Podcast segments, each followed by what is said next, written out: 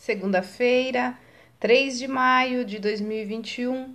A leitura do texto bíblico está no livro de Miqueias, capítulo 6, dos versículos 1 até o 8.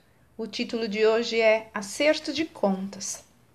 Prestar contas de ações e pensamentos não é algo natural ao ser humano, pois isso significa submeter-se à autoridade de outra pessoa ou instância.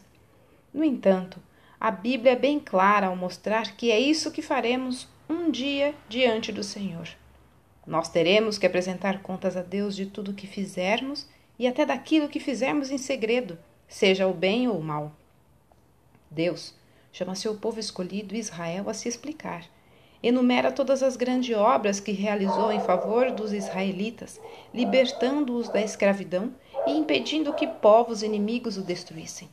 Mas eles, em sua rebeldia e ingratidão, cometem o grave erro de pensar que Deus se contentaria com os sacrifícios que ofereciam e que isso os dispensaria de obedecer ao Senhor.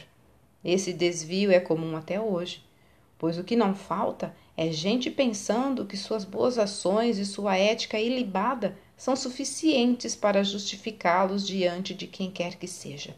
Um ponto fundamental nesse diálogo entre o Senhor e o seu povo é o conhecimento que ele tem da índole e dos pensamentos humanos.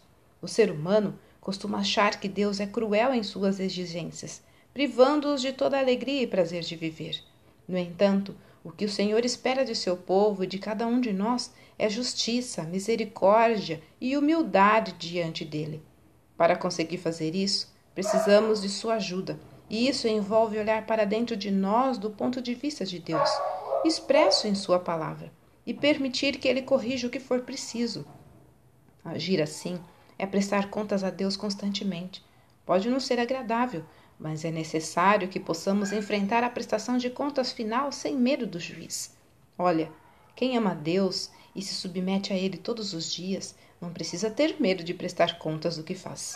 Texto retirado do presente diário da Rádio Transmundial, edição 24.